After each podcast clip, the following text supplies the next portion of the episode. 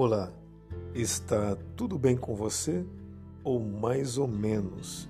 O tema de hoje se encontra no livro de Efésios, capítulo 4, o versículo 27.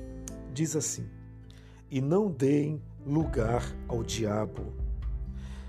Olha, se você nasceu de novo por meio de Jesus Cristo, todos os dias, preste bem atenção, todos os dias você terá que lutar contra os ataques de Satanás.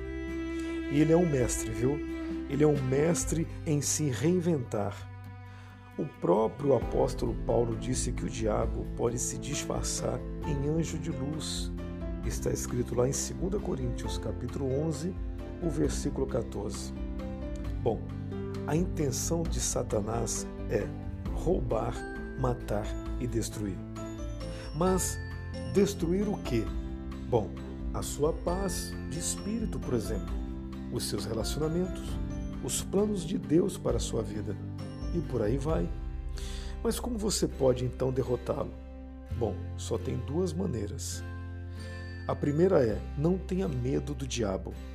É isso mesmo. No livro dos Salmos 121, o verso 7 diz assim: O Senhor o protegerá de todo mal, protegerá a sua vida Lemos no Novo Testamento mais de 30 vezes que, como crentes, nós estamos unidos em Cristo.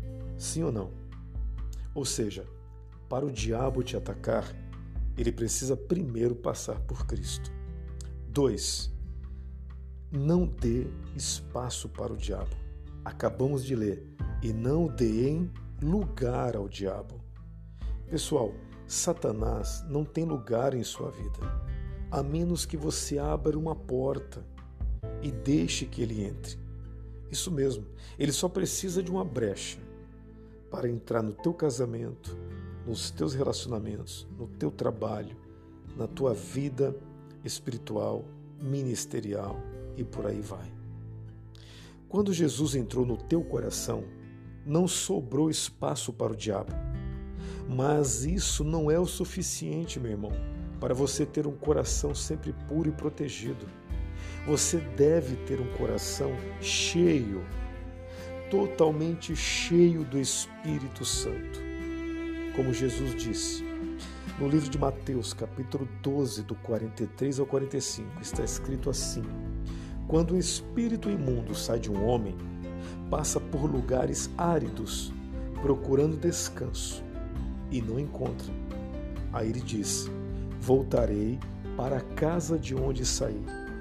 Chegando, encontra a casa desocupada, varrida e em ordem, que é o teu coração. Então vai e traz consigo outros sete espíritos piores do que ele, e entrando, passam a viver ali. E o estado final daquele homem torna-se pior do que o primeiro. Assim acontecerá a esta geração perversa. Pois é.